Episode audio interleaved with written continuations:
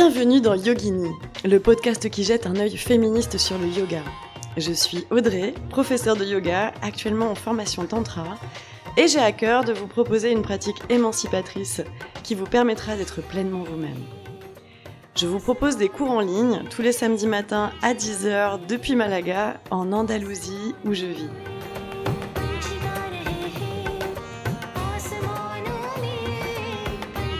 Yogini, le podcast qui jette un œil féministe sur le yoga, sort en principe un samedi sur deux. Et vous propose qu'on s'interroge sur la pratique du yoga par les femmes. Un podcast qui vous parle d'émancipation, d'empowerment, de féminité, de body positive et de société à travers le prisme du yoga.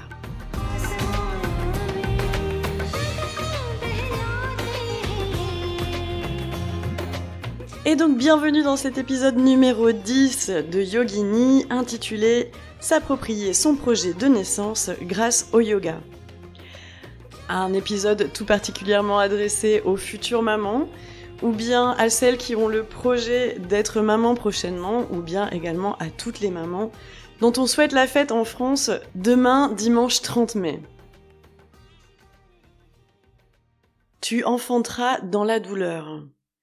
Phrase extraite de la Genèse, sentence adressée à Ève à l'intérieur de l'Ancien Testament et qui condamna l'ensemble des femmes issues de la culture judéo-chrétienne à des millénaires et des millénaires de maltraitance et de souffrance lors de l'accouchement. Si au moins pendant de nombreux siècles, l'accouchement était resté quelque chose qui se pratiquait entre femmes, aidées par des guérisseuses et des accoucheuses, L'arrivée de la médecine telle qu'on la connaît aujourd'hui dans la Renaissance compliqua alors encore plus notre sort. C'est en effet, et nous l'avons déjà vu dans des épisodes précédents, lors de la Renaissance, que les femmes en tant que guérisseuses ont été totalement évincées, voire brûlées en tant que sorcières, pour pouvoir ériger sur l'autel du savoir commun la médecine universitaire, scientifique, telle qu'elle est pratiquée actuellement dans l'ensemble du monde médical occidental. C'est petit à petit, avec l'éviction des accoucheuses et la naissance de la figure du médecin gynécologue obstétricien, que furent inventées des pratiques qui sont de plus en plus remises en cause actuellement, telles que l'épisiotomie ou bien les forceps. Ces dernières années, on a vu sur les réseaux sociaux ou bien sur la blogosphère de plus en plus de témoignages qui visaient à dénoncer une violence obstétricale. Par exemple, le Tumblr Je n'ai pas consenti connu un tel succès en 2016 que Marlène Schiappa, en 2017, commanda un rapport sur le sujet. Un an plus tard, en hommage au hashtag Paye ton port, on voyait naître sur les réseaux sociaux le hashtag Paye ton gynéco, dans lequel de nombreuses femmes témoignaient des maltraitances qu'elles avaient pu vivre lors de leur accouchement. En 2018, on verra également un documentaire traitant le sujet, réalisé par Ovidie et nommé Tu enfanteras dans la douleur. Quant à Mona Chollet, que je cite constamment dans ce podcast. Elle écrit dans Sorcière, la puissance invaincue des femmes. De façon frappante, la médecine concentre aujourd'hui encore tous les aspects de la science née à l'époque des chasses aux sorcières. L'esprit de conquête agressif et la haine des femmes. La croyance dans la toute-puissance de la science et de ceux qui l'exercent. Mais aussi dans la séparation du corps et de l'esprit et dans une rationalité froide débarrassée de toute émotion. Bref, il y a un véritable mouvement de dénonciation des violences gynécologiques et obstétricales qui est de plus en plus commun dans les réseaux sociaux et sur les lèvres des femmes. Et c'est donc pour ceci qu'il y a de plus en plus de femmes actuellement qui se tournent vers un accouchement physiologique, c'est-à-dire un accouchement un peu moins médicalisé et plus lié à des méthodes naturelles. Il s'agit ici d'accoucher en étant dans un rapport beaucoup plus conscient à son corps, et c'est quelque chose qui rentre parfaitement en adéquation avec le mouvement yoga que l'on observe globalement sur la population féminine. Le yoga prénatal a donc toute sa place à l'intérieur de cette nouvelle tendance qui tend à aller vers des grossesses plus physiologiques. Donc je ne suis moi-même pas maman et je n'enseigne pas non plus le yoga prénatal, mais ce sujet me tenait à cœur puisque j'ai entendu bien évidemment beaucoup de mes amis parler de ce genre de violence. Je me suis donc entourée de deux intervenantes de choc pour pouvoir parler de ce sujet. Il s'agit premièrement de mon amie Tiffen, autrement Palmo Chanty sur euh, Instagram, qui est professeur de Hatha Yoga et qui sur les réseaux sociaux partage énormément sur sa vie de jeune maman. C'est Mamelle au départ qui m'a suggéré l'idée de cet épisode, auquel s'est joint Christelle, autrement appelée l'Oxygène sur Instagram, qui est elle professeure de yoga prénatal et de yoga postnatal. Entre l'expérience de la première et le savoir de la deuxième, j'ai eu envie de mettre en place une discussion croisée pour pouvoir parler concrètement de ce que peut apporter l'enseignement du yoga à l'intérieur d'une grossesse, à l'intérieur d'un accouchement, et ce que représente aussi un projet d'accouchement physiologique. J'ai eu grandement plaisir à discuter avec ces deux femmes exceptionnelles.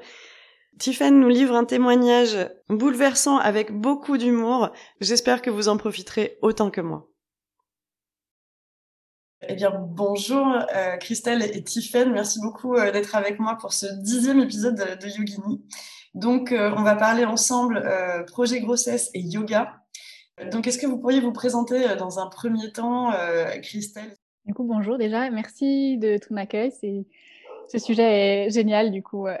Vraiment un grand merci. Donc moi, je suis Christelle Laplanche, je suis prof de yoga depuis trois ans et demi. Et en fait, assez vite, je me suis rendu compte que j'avais envie d'aller vers un public de femmes enceintes. Donc je me suis formée en yoga prénatal et en yoga postnatal. Euh, bon, j'avoue, j'ai un peu plus d'affinité avec le prénatal, justement pour tous les sujets dont on va parler ensemble. Par ailleurs, du coup, je suis euh, praticienne en énergétique chinoise. Et souvent, en fait, je vais un peu faire se croiser l'approche yoga et l'approche chinoise, surtout sur des accompagnements en grossesse. Et donc, toi, Tiffany, est-ce que tu pourrais te présenter euh, rapidement? Oui, eh ben, merci aussi de l'invitation dans ce podcast. Donc, je m'appelle Tiffaine Texier, plus connue euh, sous le nom de Palmo Shanti, et euh, je suis enseignante de yoga depuis 2014 et puis 2016 à temps plein. Alors, j'ai fait aussi un petit peu d'accompagnement pré postnatal, mais beaucoup moins euh, que Christelle. Moi, je viens surtout témoigner aujourd'hui en ma qualité de maman. Et, et je suis une enseignante épanouie aussi. voilà, on peut euh, en témoigner à travers euh, ce que tu postes euh, régulièrement sur les réseaux sociaux. Dans un premier temps, je vais, je vais demander plutôt à Christelle un peu de nous faire part justement en détail de ce qu'elle a pu observer chez ses élèves à travers son enseignement en prénatal. Oui, alors déjà, juste, je me permets de, de, contextualiser un peu le yoga prénatal parce que pour tout le monde, je pense pas que ce soit évident. Euh, du coup, moi, j'ai été formée par euh, Alia Mamdi, donc c'est Alia Home si vous voulez la chercher sur internet et tout. Et hum, en fait, on est dans une approche extrêmement bienveillante où on est dans l'écoute du corps, dans le respect, et c'est la seule chose qui compte. Et si on fait un cours où il y a zéro posture, en fait, on s'en fiche. Et du coup, moi, la façon dont je le propose et dont je le pratique depuis euh, presque trois ans, en fait, c'est que on a des cours collectifs ou particuliers depuis, en gros, la fin du premier trimestre jusqu'à l'accouchement. Et du coup, évidemment, on continue après avec du postnatal. Donc, moi, je suis sur des profils, surtout là depuis un an et demi avec euh, le contexte, où il y a des personnes que j'accompagne, que je vois euh, deux, trois, voire quatre fois par mois en individuel, à partir du début quasiment de la grossesse jusqu'à l'accouchement. Et donc, il y a un suivi qui est, qui est extrêmement proche on se enfin, je remplace absolument pas les sages-femmes, pas du tout, c'est pas du tout mon métier, enfin, je n'aurai pas leurs compétences, mais à des moments, ce qu'elles n'ont pas le temps de faire en préparation à l'accouchement, nous, on a le temps de le faire, du coup. On a le temps de faire la posture, de l'expérimenter, de sentir, de se dire, OK, là, où est-ce que tu respires? Ah, bah là, je respire en ouvrant plus dans le dos, dans les omoplates, super, ça ouvre, alors que le ventre, il prend de la place, donc elles peuvent plus respirer euh, au niveau de l'estomac, ça marche pas. Donc, on va aller expérimenter et vraiment prendre le temps, ben, du coup, c'est ça, de de sentir, de s'imprégner des postures pour essayer, au moment des contractions ou quand on a de la douleur, de venir soulager. Donc ça, c'est un peu voilà le contexte. On utilise, comme dans les autres formes de yoga, des postures, des respirations, des méditations, euh, les mudras aussi, c'est super chouette en prénatal. Je sais pas, Tiffany, si toi, tu as pu en les utiliser. Ouais. Oui. Et enfin, moi, j'ai trouvé que c'était que c'était magique, quoi. Les dames, elles adorent. Euh, elles le font toutes seules à la maternité. Enfin, voilà, trop bien. Et du coup, au début, enfin, on va dire avec les premières personnes que j'ai suivies, elles me disaient ah c'est chouette la relaxation qu'on avait enregistrée pendant le cours je l'ai fait euh, à la maternité. Ou ah bah oui telle posture je l'ai faite. Donc au début ça a commencé comme ça avec des petits trucs qu'elles commençaient à mettre en place et qu'elles réussissaient à hum, comment dire s'approprier. Pour ça c'est aussi un grand grand sujet peut-être qu'on en parlera plus mais c'est comment est-ce que le compagnon ou la compagne il peut être complètement investi dans cette histoire Donc euh, moi, je propose des ateliers en couple. C'est génial parce que du coup, on arrive à la maternité, ben on n'est pas face à un accompagnant qui qui se dit c'est quoi ce délire? On est avec quelqu'un qui dit ah bah attends là t'as mal là, ok, on se souvient dans le cours de yoga ou dans le cours de préparation à l'accouchement, on peut masser ou on peut respirer ou voilà, on, on, se souvient en fait, on a des petits codes dont on se souvient. Et du coup, voilà, moi je me suis dit, et comme euh, comme tu dis tout le temps, Audrey, euh, le yoga est politique en fait. Donc, dans notre façon déjà d'accompagner pendant la grossesse, on va essayer ben, d'investir tout ce qu'on fait ben, d'empowerment, quoi, de permettre aux femmes de sentir ce dont elles ont besoin, de bouger comme elles le ressentent, comme elles veulent. Si elles ont envie de chanter, d'écouter de la musique, de danser, ben ok quoi. Euh, et surtout de revendiquer ça, de pouvoir arriver à la maternité et dire moi je veux le ballon, moi je veux euh, avoir des écouteurs et je veux que tant que c'est possible, ce soit le plus physio possible.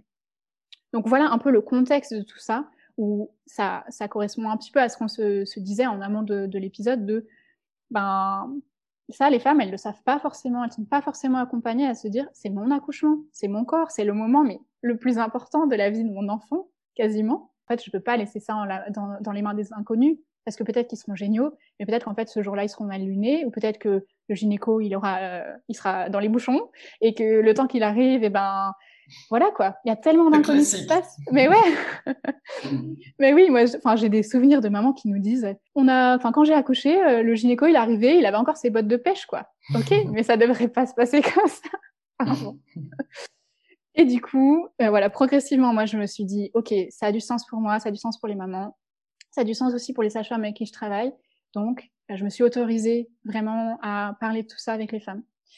Euh, Jusqu'à il n'y a pas très longtemps où j'ai eu une personne avec qui je travaille depuis un petit moment qui m'a dit, euh, là, je suis en stress, j'ai mal au ventre, j'arrive pas à dormir. Elle était à six mois et demi à peu près. Euh, vraiment, ça va pas. Et en fait, on a commencé à faire la séance de yoga et c'était impossible. Elle me disait non mais en fait je sais, je suis désolée, j'y arrive pas.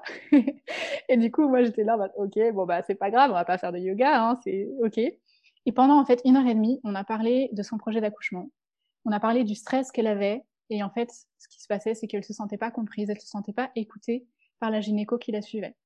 Donc ça faisait déjà depuis le début de sa grossesse que à chaque fois qu'elle avait des questions, elle se retrouvait confrontée à un mur, à quelqu'un qui n'était pas du tout ouvert et c'est le cas de cette personne. Évidemment, tous les gynécos sont pas du tout comme ça, tous les sages-femmes sont pas du tout comme ça, mais elle, ben, ça marchait pas, quoi. Elle, elle avait un projet un peu physio, et la gynéco lui parlait uniquement, euh, ben, euh, de euh, peut-être déclenchement, d'accouchement hyper médicalisé, voire peut-être de césarienne s'il y a de la glycémie, etc.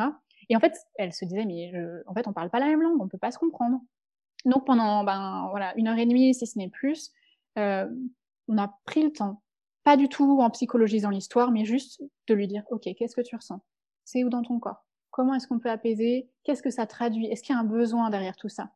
Parce que bon, moi, je suis convaincue que si euh, la personne, elle, euh, elle a quelque chose comme ça d'aussi fort pendant une semaine sans raison, c'est qu'il y a bien quelque chose, quoi. Et donc là, c'était complètement, enfin, c'était vraiment cette histoire-là qui qui, qui se cristallisait dans son corps, en fait. Et, euh, moi, je lui ai suggéré de voir s'il y avait d'autres possibilités d'accouchement, peut-être dans un autre établissement, peut-être avec un autre praticien. Et elle a pu, du coup, entrer en contact avec des gynécos qui ont une démarche plus physiologique, tout simplement. Et il y a eu une confrontation avec la gynécologue euh, qui n'est pas à l'écoute, on va dire.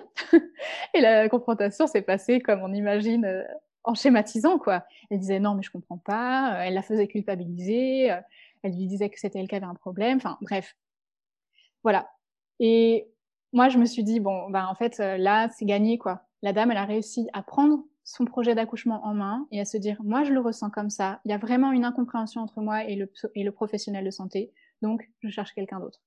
Et, ben, d'une certaine façon, je suis super contente qu'on ait pu cheminer comme ça euh, ensemble, quoi. Avec le yoga et avec d'autres outils pour qu'elle arrive à se dire, mon besoin, il est là. Est-ce que tu pourrais euh, dire que tu as eu la sensation de la, de la protéger euh, d'éventuelles violences obstétriques à, travers ton discours? Ben oui et non. Je parle de cette élève, mais en même temps, j'en parle d'autres.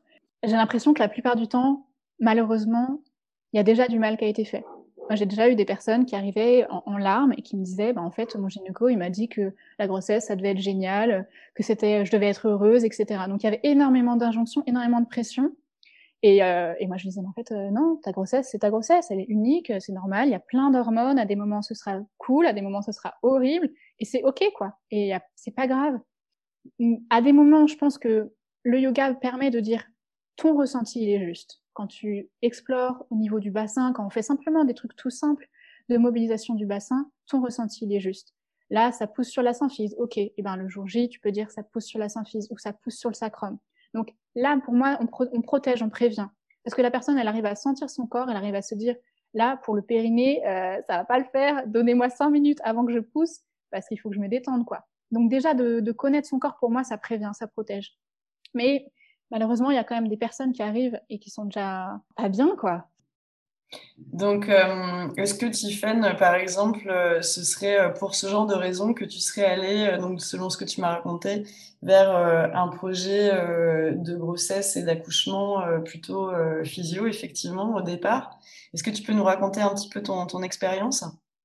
Oui, et eh ben moi, de toute façon, c'était évident dès le départ que j'allais partir sur quelque chose de physiologique le plus possible, que ce soit tout au long de la grossesse de faire une grossesse euh, avec des, traitements, des petits médicaments si besoin naturels autant que possible, des astuces naturelles plutôt que d'aller prendre des traitements médicamenteux.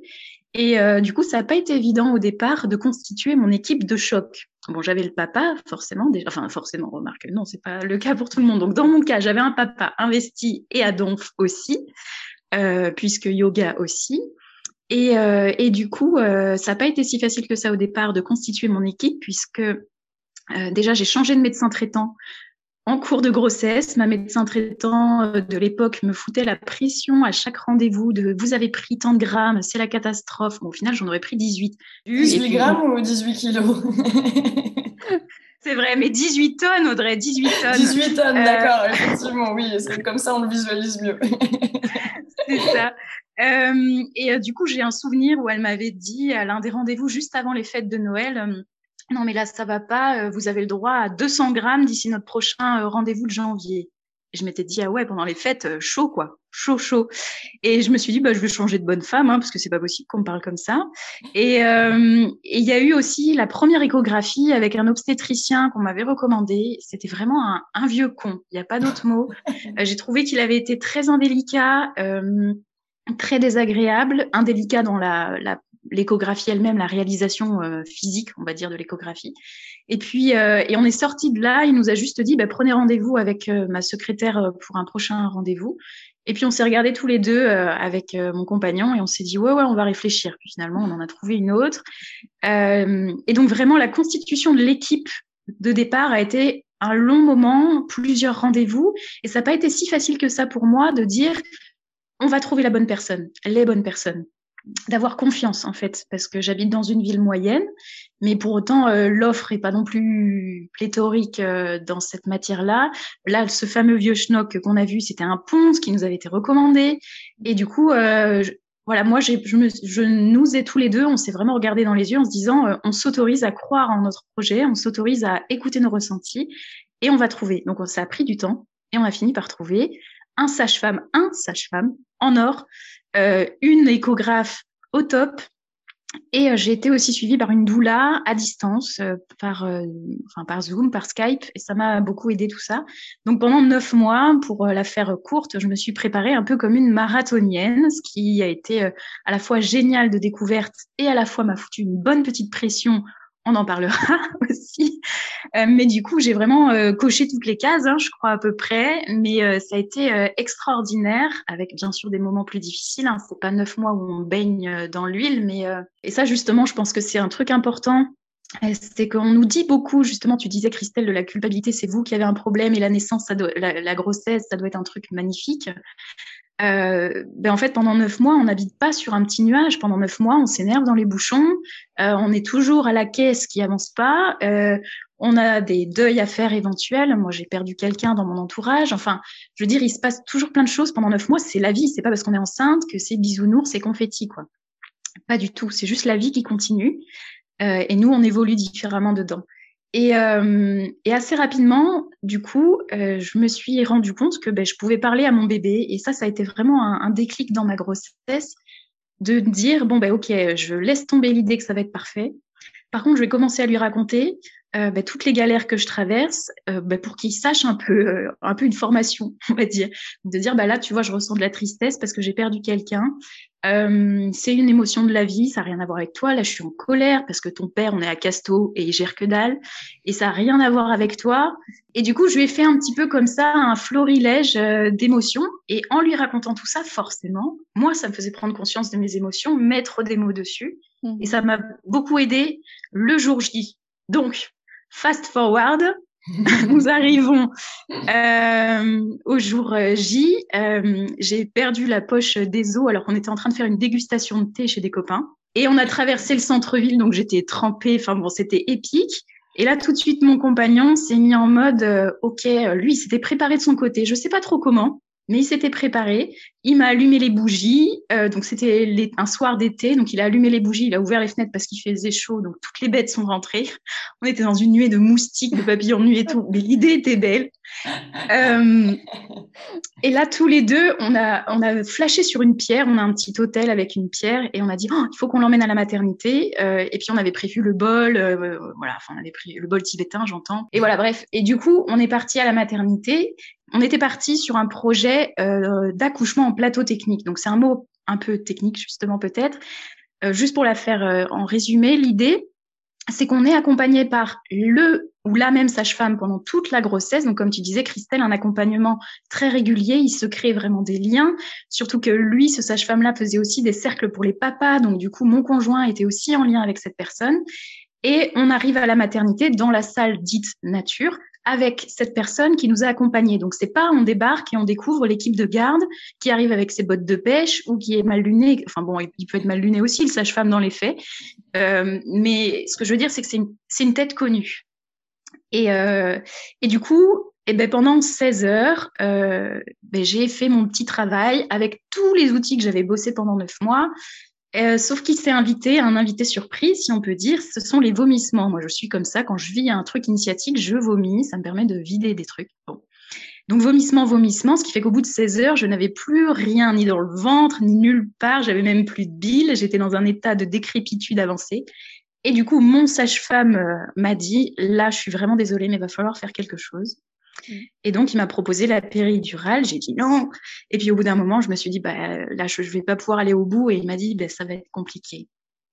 Donc, c'est un suivi, euh, le processus médicalisé, et j'ai senti la différence. Déjà parce qu'on change de salle, on n'est plus dans la salle nature, on passe dans une salle d'accouchement classique, salle d'accouchement classique qui ressemble à ce qu'on voit dans les films, avec la grosse lumière de dentiste au plafond, avec euh, les espèces de bras euh, médicalisés. Enfin bon, bref, la salle le bloc, quoi, vraiment. Donc mmh. déjà, ambiance, t'emmènes pas ton bol tibétain, euh, ton harmonium et tes bougies, quoi. Clairement. Et là, du coup, le, sage-femme, je lui, je lui dis, mais il faut que tu me briefes parce qu'en fait, euh, j'ai écouté vite fait tes cours de préparation à l'accouchement quand tu parlais de péridurale, mais clairement, c'était pas pour moi, donc j'ai pas, j'étais pas trop là. Donc, il m'a briefé rapidement. Ça s'est bien passé, la péridurale. Et puis, il y a eu 10 heures ensuite avec la péridurale. Et c'est là que les choses ont commencé à être de plus en plus difficiles parce que j'étais fatiguée et puis il y avait quand même déjà un arrière-goût d'échec, en fait. J'ai commencé à me dire, mais pourquoi, pourquoi ça nous arrive? Et, euh, et, bon, il s'est en suivi 10 heures ensuite avec cette péridurale. Et je crois que le pire, ça a été la fin, en fait, parce qu'à un moment donné, il y a eu besoin d'appeler l'obstétricien de garde, qui était un gars euh, bah, qui est arrivé, alors pas avec ses bottes de pêche, comme tu disais Christelle, mais presque, euh, il est arrivé en mode alors ma petite dame, ben ça n'a pas réussi le nature, euh, la nature, nanana, je sais pas quoi, enfin c'est en mode comme ça. Alors ils sont pas tous comme ça bien sûr, parce que j'ai aussi été accompagnée par d'autres sages-femmes pendant toutes ces dix heures qui étaient géniales. Mais lui, il est arrivé comme ça, donc forceps, truc chose, donc bon, l'accouchement naturel on repassera. Pourtant, euh, pourtant vraiment, j'essayais hein, la visualisation, je lui parlais à mon bébé et tout, mais bon, il était en détresse cardiaque. Enfin, tu vois, le stress, tout ce que je voulais éviter, c'était ça. L'autre qui arrive avec ses gros sabots.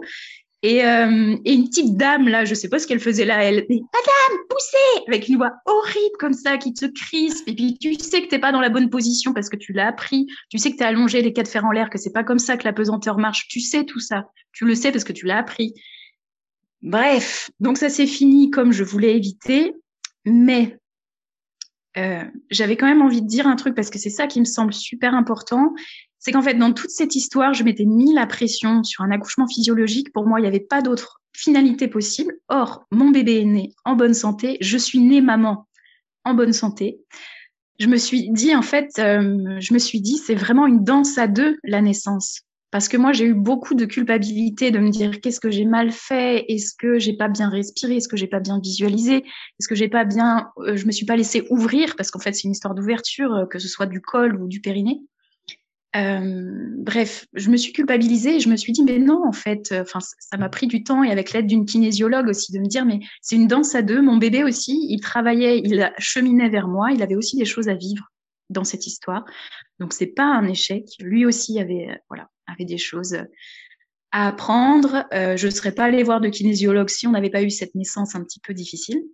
Et, et, voilà, euh, ce, ce, que je voulais dire, si la, dernière petite chose, ce serait de, mais qu'il faut vraiment se préparer à tout en fait, parce que autour de moi, après cette expérience, j'en ai parlé à plusieurs mamans qui elles aussi s'étaient préparées, parce qu'on est un peu dans, enfin, dans mon entourage, c'est beaucoup des personnes qui sont soit dans le yoga, soit dans la spiritualité globalement, et qui s'étaient préparées à ça, pour qui c'était comme ça, sans négociation et qui ont aussi eu soit des césariennes d'urgence, soit des naissances avec euh, péri, avec forceps ou, autre, ou avec ventouse. Et en fait, ben, euh, il faut se préparer à tout et c'est pas un échec, c'est pas, c'est pas grave en fait, mais c'est un peu le, nouveau, la nouvelle pression qu'on se met. Il faut que ce soit nature absolument. Je pense qu'il faut, et ça, Christelle le soulignait, ça me semble hyper important, il faut avoir tout le jeu de cartes en main.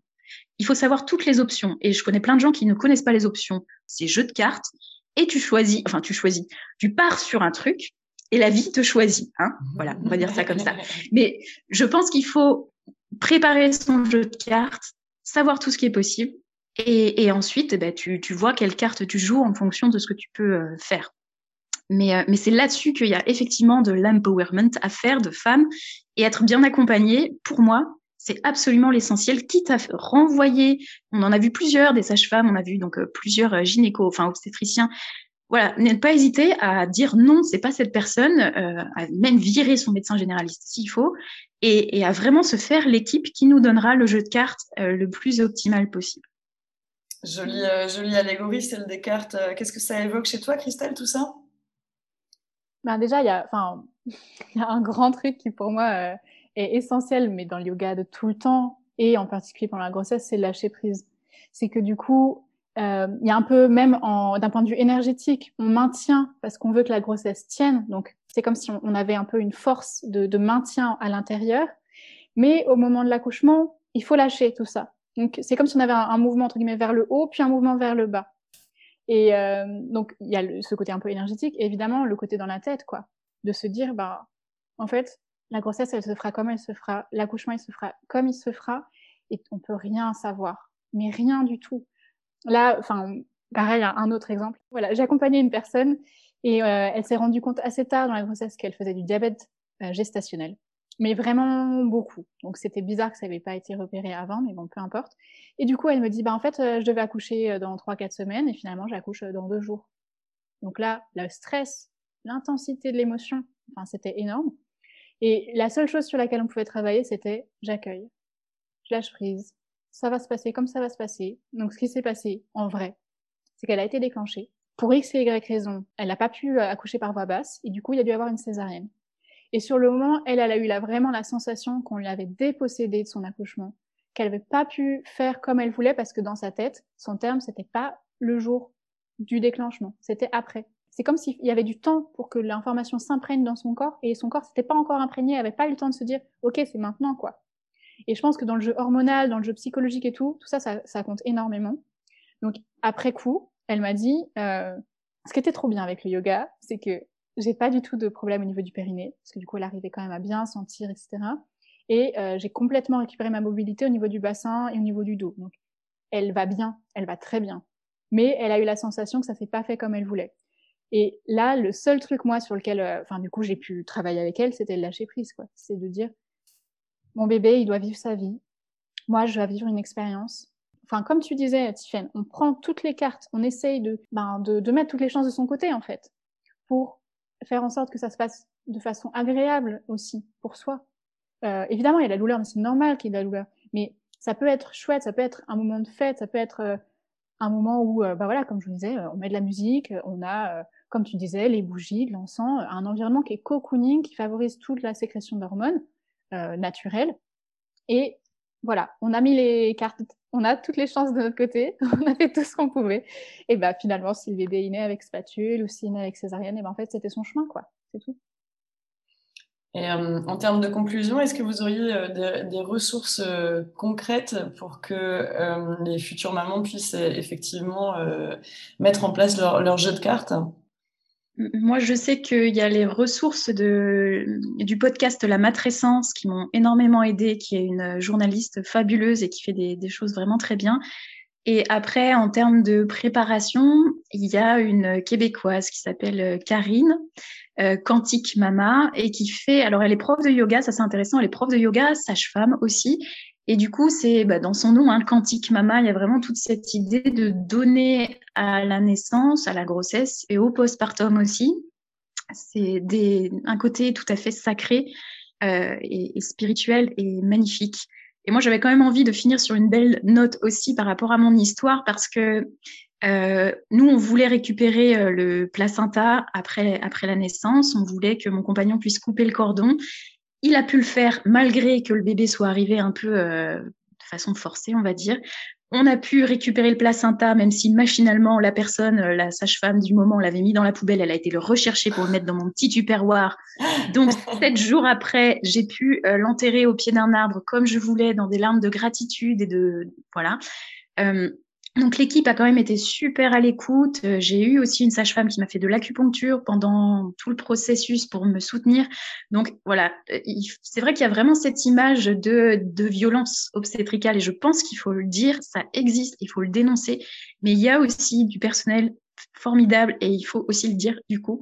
Euh, voilà, et, là, presque deux ans après, tout va super bien, que ce soit pour mon, mon fils ou moi-même. Si c'était à refaire, je leur ferai peut-être pas tout exactement pareil, mais euh, mais en tout cas euh, voilà, soyez, euh, n'hésitez pas à choisir votre équipe. Moi c'est ça que j'irais choisir votre équipe.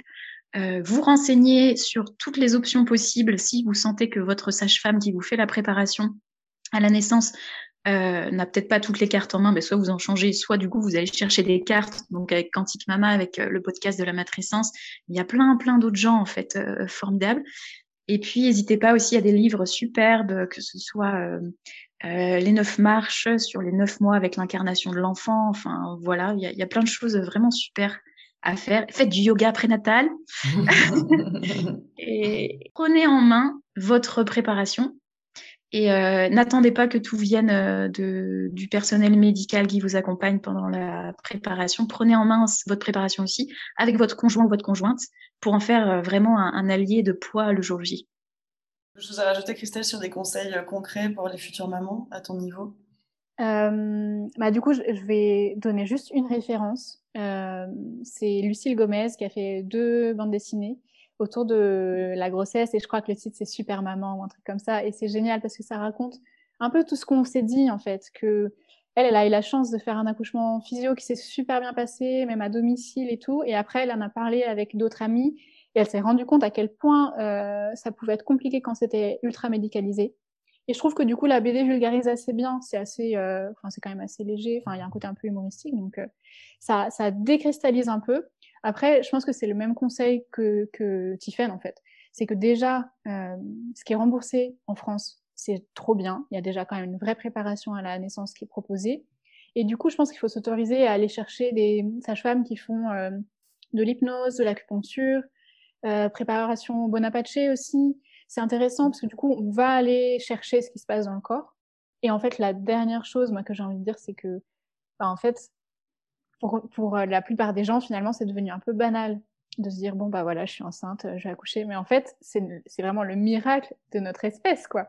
De se dire ben la façon dont on crée la vie c'est en portant euh, un enfant pendant neuf mois et ensuite pendant des années on va être avec lui. Enfin et moi j'aurais j'aurais un peu envie de de re ouais resacraliser tout ça et de se dire à quel point c'est beau c'est c'est magique. Évidemment c'est jamais tout rose mais mais c'est important. Et du coup, pour un couple ou une personne seule qui a un projet de grossesse, et eh ben en fait de, s'autoriser pendant ce moment à se dire bon bah voilà aujourd'hui euh, je vais me faire masser, aujourd'hui euh, je vais faire un temps pour moi, je vais prendre un bain, je vais parce qu'en fait c'est à l'échelle d'une vie, il n'y a pas énormément de femmes qui ont cinq enfants, euh, dix enfants, voilà. Finalement, à l'échelle d'une vie, c'est pas beaucoup de temps où où il y a ce moment-là de, de grossesse et de suite de couches. Et c'est des moments, du coup, je pense qu'on a vraiment besoin de prendre hyper soin de bah, des mamans et même du couple, quoi.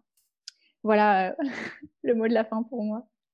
Et c'est surtout, si je peux rebondir sur ce que vient de dire Christelle, c'est que tout ce qu'on va mettre en place pour soi pendant la grossesse, que ce soit justement le massage, de s'offrir un cours, de le prénatal, de s'offrir une doula ou quoi que ce soit, ça va servir dans le post-natal aussi, puisqu'il faut pas croire que hop, on a enfanté, ça y est, euh, c'est la fin. Au contraire, c'est là que tout débute et les premiers mois peuvent être super sport aussi, voire les premières années. Mmh. Donc tout ce qu'on a capitalisé de soins de soi, de compréhension du corps, d'écoute de soi, ça va nous servir, mais tellement, tellement, tellement dans ces énièmes nuits à faire le tour de la table du salon, à porter le bébé, et parce qu'on mérite d'être euh, soutenu, d'être soigné dans cette période de la vie aussi. Donc euh, voilà, pour moi, c'est c'est c'est le déclencheur d'une autre philosophie de vie et d'un autre rapport à soi. Et, euh, et si, si jamais on pense que notre corps est juste quantité négligeable, bon déjà la grossesse nous montre qu'il est capable d'incroyables miracles, mais le corps en postpartum aussi. Et, et, voilà, et ça ouvre le chapitre euh, pour un, un futur épisode postpartum. Audrey tout à, fait, tout à fait. C'est dans les blocs euh, pour euh, les prochaines semaines, évidemment. Et, euh, bah, écoutez, je vous remercie énormément, euh, bah, Tiffen, pour ton témoignage personnel et euh, l'humour avec lequel tu nous as raconté tout ça. Et puis Christelle, donc pour ton regard éclairé sur toutes ces questions. Et euh, j'espère que ça servira à de futures mamans, et j'en doute euh, absolument pas, puisqu'il y a eu beaucoup de choses euh, assez riches pendant cet échange. Donc, bah, merci beaucoup infiniment voilà, pour votre présence. Et je vous dis merci, à bientôt. Audrey. Oui, merci. À bientôt. Merci.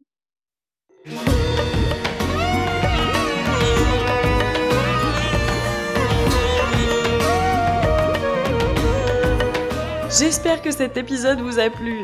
Je vous invite à le commenter et le noter sur Spotify, Apple Podcast ou YouTube. N'hésitez pas également à vous abonner pour continuer à s'interroger ensemble sur la pratique du yoga par les femmes. Je vous donne rendez-vous sur mon site internet audreyyoga.com pour découvrir mes cours du samedi matin à 10h. Je vous dis à samedi dans 15 jours pour un prochain épisode de Yogini et en attendant, pratiquons ensemble et soyez vous-même.